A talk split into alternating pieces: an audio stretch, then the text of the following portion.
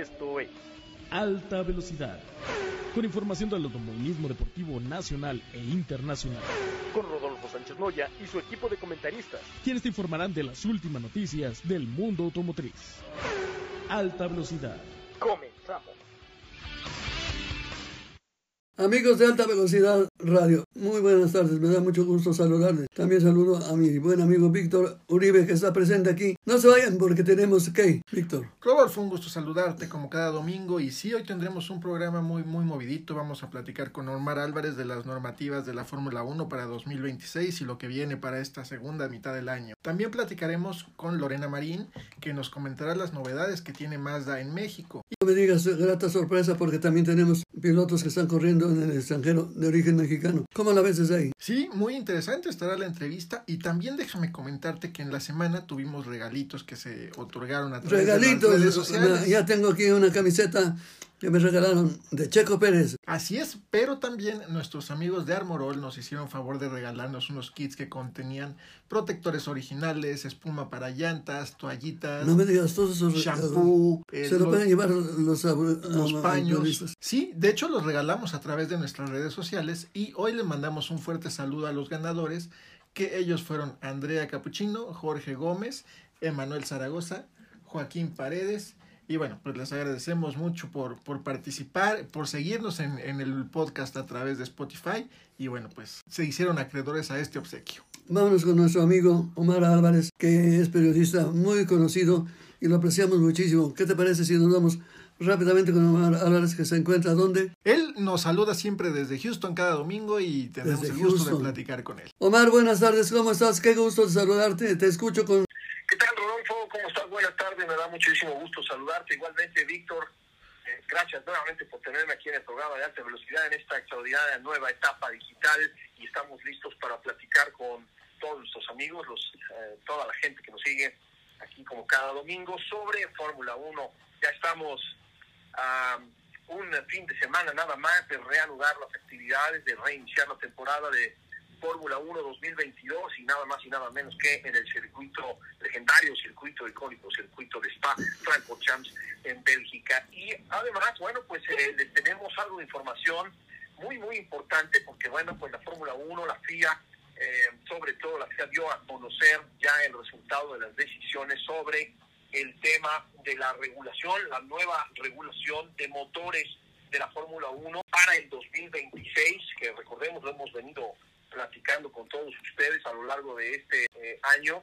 Bueno, pues a, a partir del 2026 la normativa de la Fórmula 1 en- específicamente en, eh, la, en los motores, en las unidades de potencia, van a ser modificadas, van a cambiar y todo esto tiene que ver básicamente con eh, la eh, solicitud, la entrada de Porsche, de la empresa Porsche y también de Audi, ambas empresas que forman parte del grupo Volkswagen en Alemania, los dos grandes constructores y fabricantes alemanes se van a unir a la categoría y bueno, pues pusieron ciertas condiciones, ciertas solicitudes y bueno, pues la FIA está prácticamente modificando todo con la intención de que ambos fabricantes entren de, de, de diferente forma. Ya lo explicaremos eso más adelante, pero por lo pronto les tengo un breve resumen de lo que significa nueva regulación, esta nueva normativa. Son siete puntos básicamente, siete puntos y brevemente voy a tratar de explicarlos cada uno para que nos quede claro qué es lo que está aprobando la eh, FIA y la Fórmula 1. El número, el punto número uno es que no se quemará ningún nuevo carbono fósil. Las nuevas unidades de potencia de Fórmula 1 funcionarán con combustibles totalmente sostenibles. El número dos, el punto número dos es que eh, la potencia eléctrica en los eh, automóviles Fórmula 1, en los motores de Fórmula 1, serán tres veces más potentes. El actual motor de combustión interna turboalimentado V6 de 1.6 o 1,6 litros evolucionará para in- eh, incluir un componente eléctrico más potente. El eh, número 3, punto número 3, es que más de mil caballos de fuerza se utilizarán o se llegará a utilizar eh, mil caballos, se alcanzarán mil caballos de fuerza con menos combustible utilizado. El eh, punto número cuatro eh, habla sobre el tema de la seguridad en los motores con el conjunto MGUK encerrado dentro del chasis junto a la batería y a la electrónica de control. Todo el equipo de alto voltaje ahora estará contenido dentro de la celda de seguridad, lo que hace que el auto sea más seguro. Así que bueno, pues eh, también la Fórmula 1 decía eh, implementando eh, algunos, algunas acciones para hacer los autos todavía más seguros.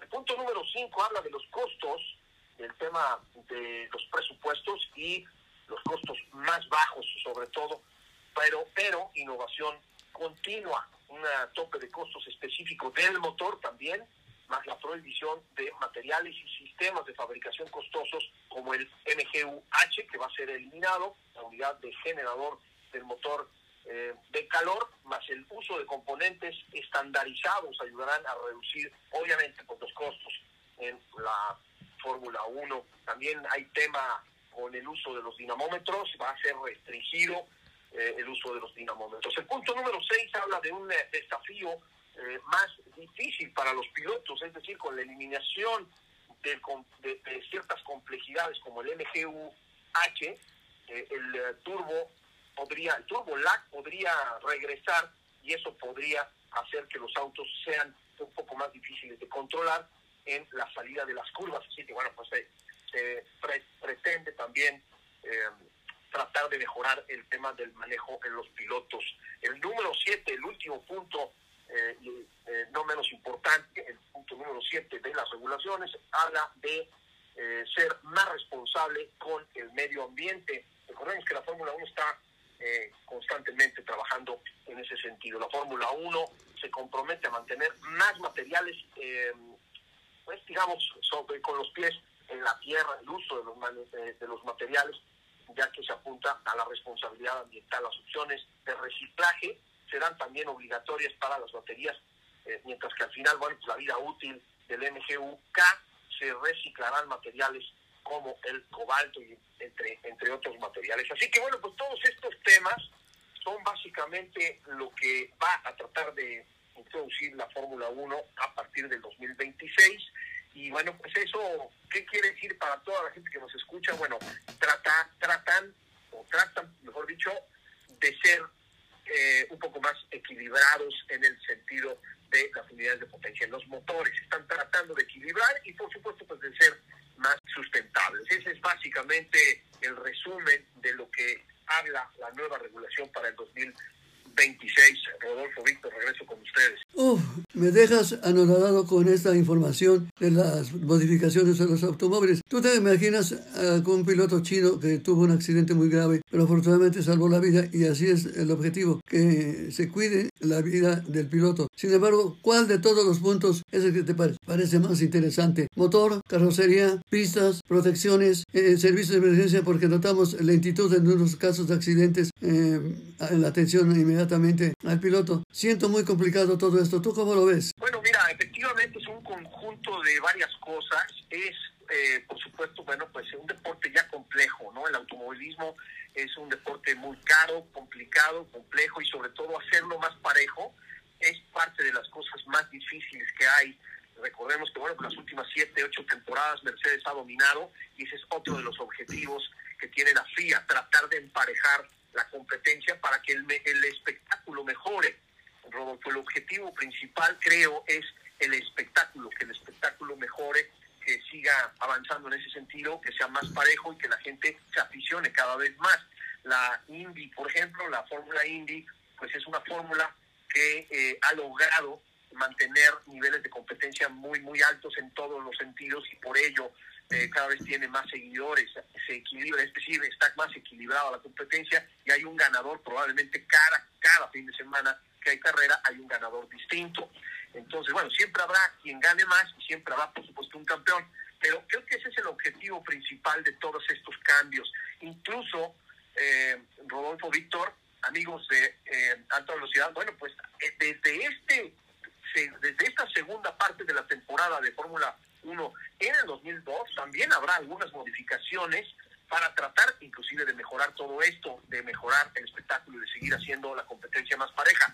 Básicamente te, les diría y les comparto que lo que está tratando de hacer la FIA para este año es reducir ese famoso porpoising, este brincoteo o ese rebote que tienen los autos en la pista, elevando 15 milímetros los bordes del chasis, la parte exterior de ambos lados del chasis y la parte del difusor en la parte trasera de la salida del aire caliente que eh, pasa por debajo del suelo entre el piso del auto y el suelo, el asfalto del, eh, de la pista.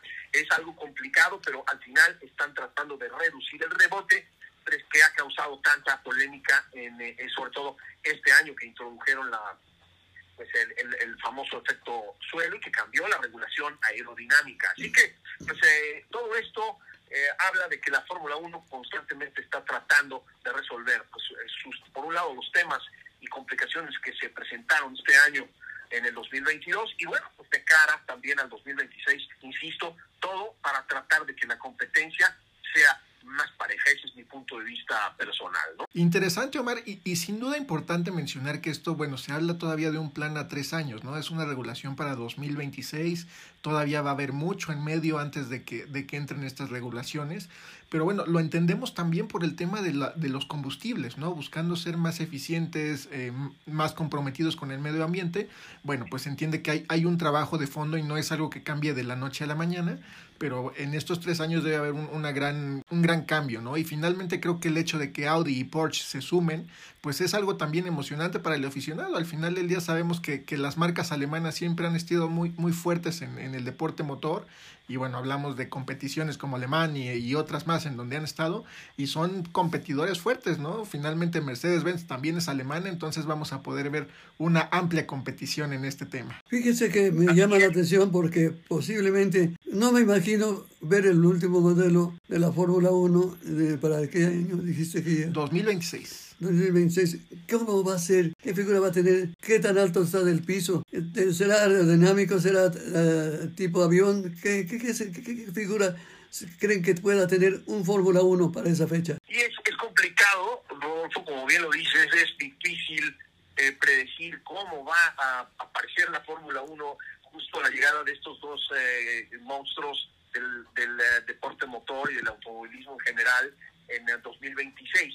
No, no se sabe exactamente cuál va a ser la forma de los autos. Lo que sí te puedo decir es que, bueno, pues la intención es que sea más parejo y que eh, evidentemente haya mucho más competencia. Cabe mencionar que la forma en la que pudieran llegar a la Fórmula 1 estos dos grandes fabricantes de los que hablamos, tanto Porsche como Audi, eh, es, es muy particular. Se habla de que Porsche pudiera estar adquiriendo el 50% de Red Bull, del equipo eh, actual Oracle Red Bull F1 Racing Team, que es el equipo donde milita nuestro compatriota eh, Sergio Checo Pérez, Max Verstappen, el actual campeón del mundo. Porsche podría estar adquiriendo el 50% eh, de las acciones de dicho equipo para poder participar y entrar a la Fórmula 1. Y por, el, eh, y por otro lado, el grupo Volkswagen, a través de su marca Audi, podría estar adquiriendo y completando la adquisición total del grupo Sauber, que es, que es el grupo Sauber, sabemos perfectamente bien que es propietario del actual equipo Alfa Romeo.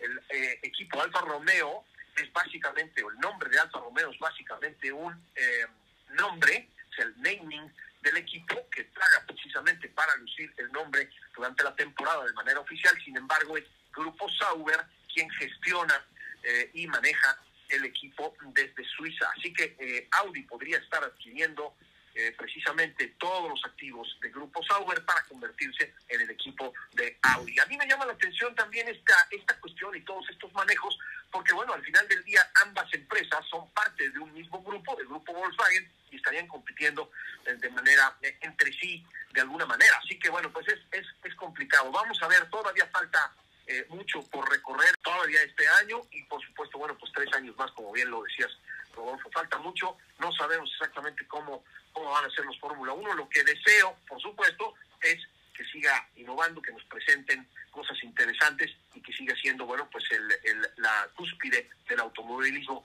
mundial. La verdad es que hay mucha gente que pregunta si el futuro va a ser eléctrico. 100%, a mí me parece que no, eh, me parece que tiene que seguir habiendo una combinación híbrida entre eh, motores de combustión interna y eh, la, la, ayuda de la parte eléctrica. Pero precisamente por eso se creó la Fórmula E. Así que bueno, pues vamos a ver qué nos depara el futuro para el 2026. Rodolfo Víctor. Omar, déjame comentar una cosa que es interesante. Ya hace algunos años, hace muchos años, eh, Michael Schumacher dio la idea de que se calificara uno por uno los coches de la Fórmula 1 para hacerlos más interesantes. Fue tan fracaso, fue tan mal manejado, tan mal hecho, que la gente en Indianápolis, cuando se hizo la carrera de Fórmula 1, protestó y se desbarató la idea de seguir trabajando con un automóvil en la pista y llantas lisas, que el cambio fue difícil, no fue aceptado y de la, la pitiza que se llevaron en Indianápolis fue de, tremenda. Vamos a ver cómo sucede todo esto, Víctor. Sí, pues habrá que, que, ir esperando y viendo cómo evoluciona. Muchísimas gracias, Omar, por toda esta información y todos los, los cambios normativos que se vienen. Digo, es importante y muy interesante ir viendo cómo, cómo evoluciona y cómo acaba finalmente, ¿no? Poco a poco irán también regulándose y, y afinándose estas normas y estaremos muy pendientes. Pero bueno, pues eh, nos despedimos, Omar, no sin antes recordar que el próximo fin de semana estaremos platicando de una gran carrera de Fórmula 1. Por supuesto, claro que sí, Víctor, Rodolfo, muchas gracias nuevamente, buenas tardes. Buenas eh, tardes a toda la gente que nos sigue, nos escucha. Por supuesto, estaremos platicando ya a estas horas.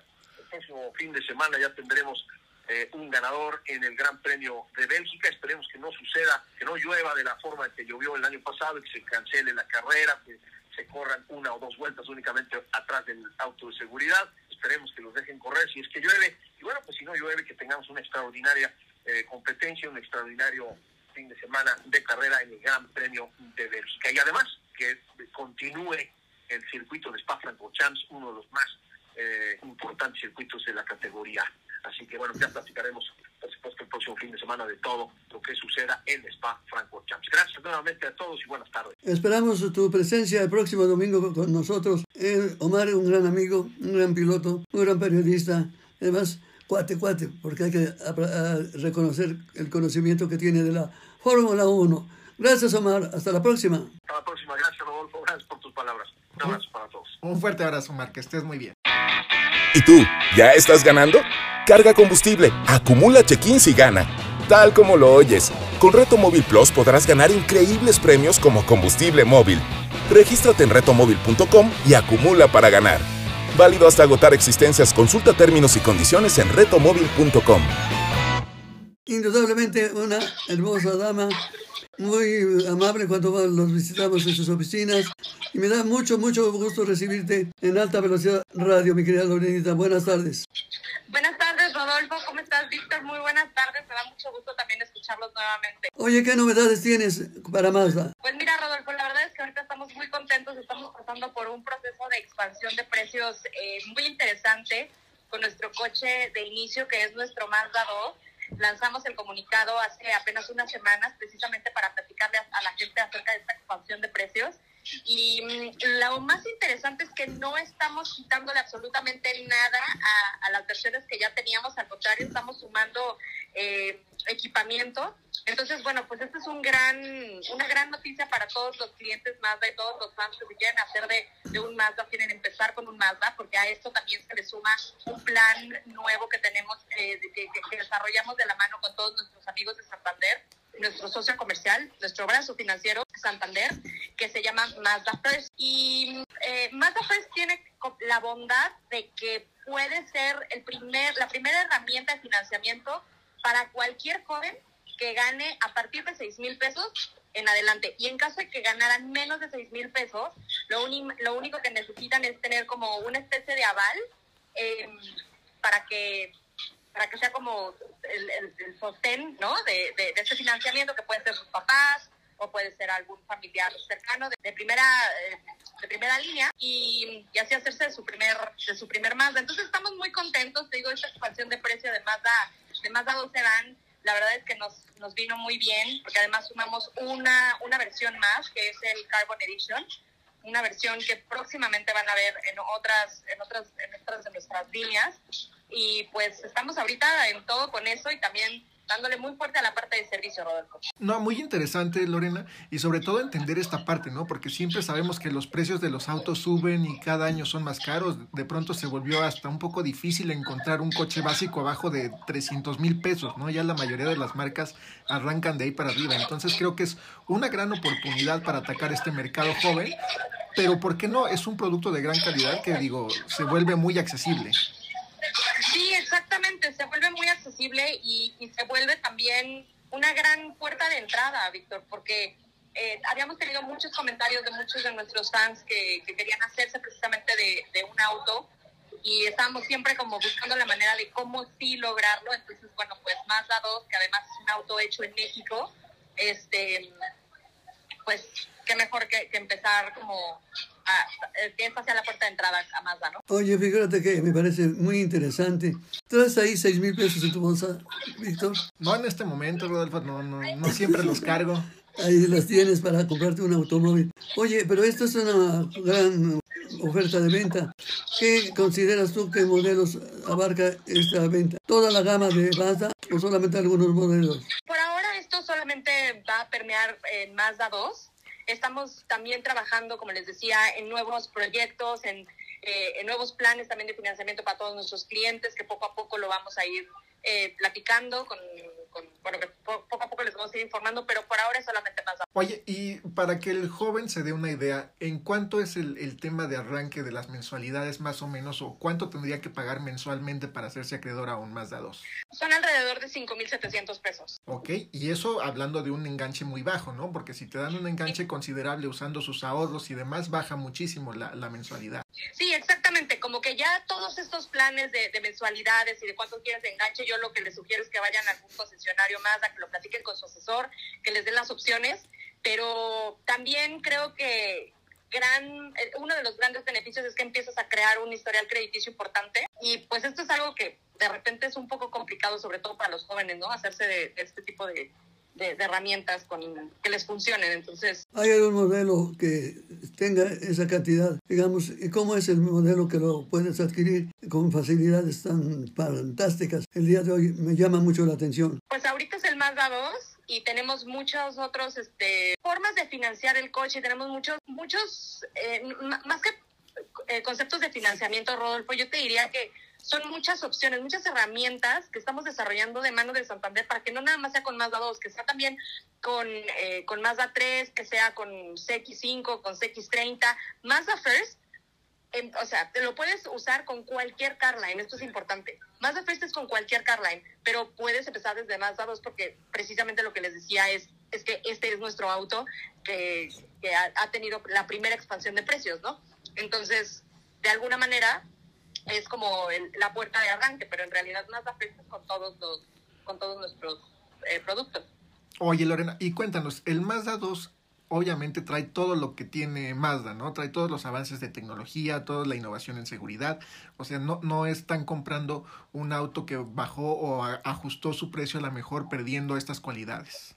No, para nada. De hecho, le sumamos equipamiento en cuestión de seguridad a la versión Carbon Edition, que es el tope de gama, y la versión de entrada se queda como la versión de entrada que nosotros hemos tenido. Para nosotros, Víctor, la verdad es que sabemos que autos como Mazda 2 representan la puerta de entrada para muchas familias y como consecuencia, pues obviamente el primer auto de tu hijo y lo más importante que quieres, pues es que esté seguro, ¿no? Que esté, que tú como papá también estés tranquilo, que si se van a manejar en la noche, en el día, que estén, que estén ellos tranquilos y todo el sistema de seguridad está, se mantuvo exactamente igual, de equipamiento y de seguridad.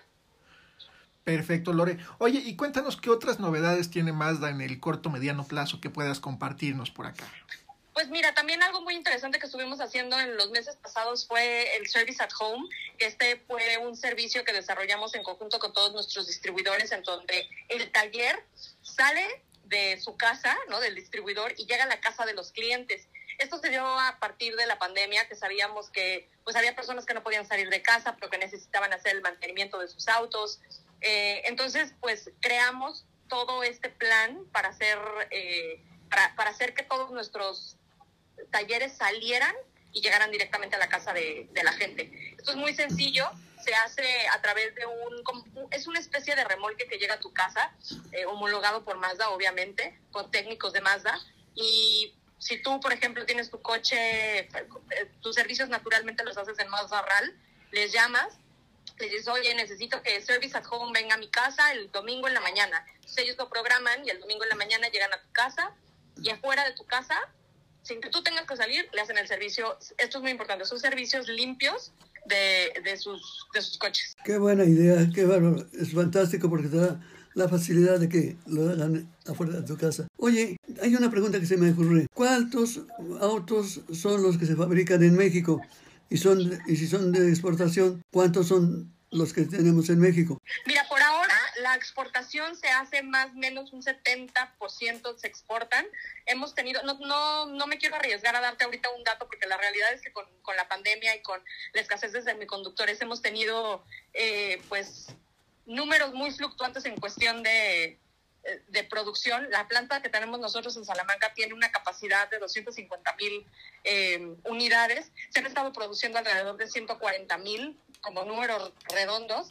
Eh, obviamente, pues queremos que en los siguientes años esto crezca. Esto, de hecho, lo platicamos a, a inicio de año, en donde ya la, la, toda la producción de CX3 va a llegar a México. Se va a hacer aquí CX3 en México y va a ser el 90% ya eh, de consumo local. Entonces, este, pues ahorita estamos reacomodando todos esos números de producción, Rodolfo, para poder dejarlo en los siguientes años en un 90% de consumo local. Súper interesante, Lore, nos parece muy, muy bien y bueno, pues siempre apostando ustedes por el, el, mercado y la mano de obra mexicana nos da mucho gusto y bueno, pues saber, por ejemplo, que Mazda 2 es, es hecho en México también creo que es un aliciente, ¿no? Para que un joven pueda adquirir un coche hecho en México de primera calidad.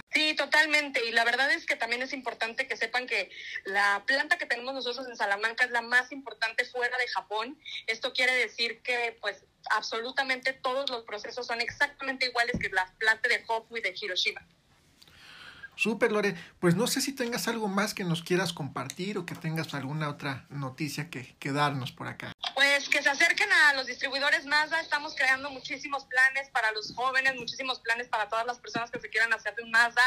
Eh, estamos trabajando muchísimo también en traer ya CX50, que es hacer... Eh, es, es, un nuevo producto que les presentamos este, el año pasado, precisamente eh, les pudimos dar como una probadita ahí algunos de los medios que nos acompañaron en la posada y pues nos han preguntado mucho de ellos, también ya va a llegar, así que pues estén muy pendientes porque tenemos cosas muy interesantes para la marca y una evolución muy importante.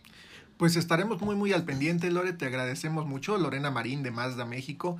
Eh, gracias por, por tu tiempo y tu espacio y bueno, pues estaremos en contacto contigo más adelante. Lorenita, mucho gusto saludarte. Gracias por recibir estos micrófonos de alta velocidad radio en su nueva versión. Muchas gracias, Rodolfo. Saludos, Víctor. Que tengan un excelente día. Igualmente, igual. Listo, amigo, tanque lleno. ¿Ya hiciste tu check-in? ¿Y qué? ¿No conoces Reto Móvil Plus? Es nuestro programa en el que al cargar combustible obtienes check-ins que puedes acumular para canjearlos después por premios, hasta combustible móvil. Órale, ¿y cómo me apunto? Solo entra a retomóvil.com y regístrate para empezar a ganar. Válido hasta agotar existencias. Consulta términos y condiciones en retomóvil.com. Bien, pues ya estamos llegando al final de nuestro programa. Pero atención, atención, tenemos una buena noticia de un piloto mexicano que se trata de quién. De Pato Howard, Rodolfo, sí, que ayer estuvo corriendo, fíjate, ayer corrió la Fórmula Indy en San Luis, Missouri, las 500 millas, y Pato terminó en el cuarto lugar. Qué bárbaro, qué buen papel está haciendo este piloto mexicano.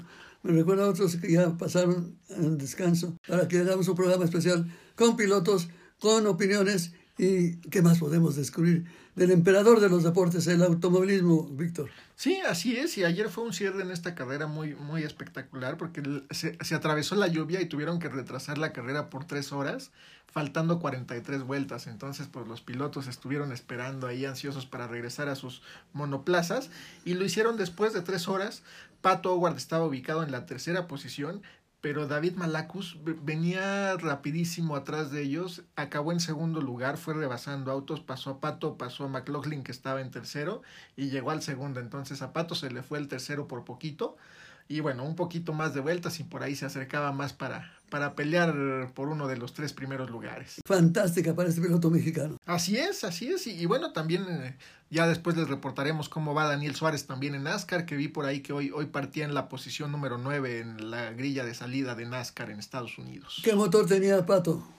Pato trae motor Chevrolet. Él corre con la escudería Arrow McLaren y trae un motor Chevrolet.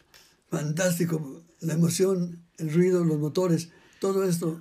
¿Qué va a pasar ahora con la Fórmula 1, con esos cambios? Yo recuerdo esa carrera en México. No cabe duda que el automovilismo deportivo es sensacional, con una gran espectacularidad en el mundo entero. Así es, Rodolfo, y nos despedimos, no sin antes recordarles que la próxima semana estaremos platicando del Gran Premio de, de, Bélgica en este emblemático circuito. Y les recordamos que nos sigan a través de Spotify, nos pueden encontrar por ahí. Y estén pendientes de nuestras redes sociales donde tendremos regalitos como la semana pasada que dimos por ahí algunos presentes de Armorol. Qué bueno, mucho gusto saludarles. Víctor, muy amable. Buenas tardes, Rodolfo, y seguimos en contacto. Y el próximo domingo estaremos aquí nuevamente con la información del emperador de los deportes, el automovilismo, que saluda al mundo entero.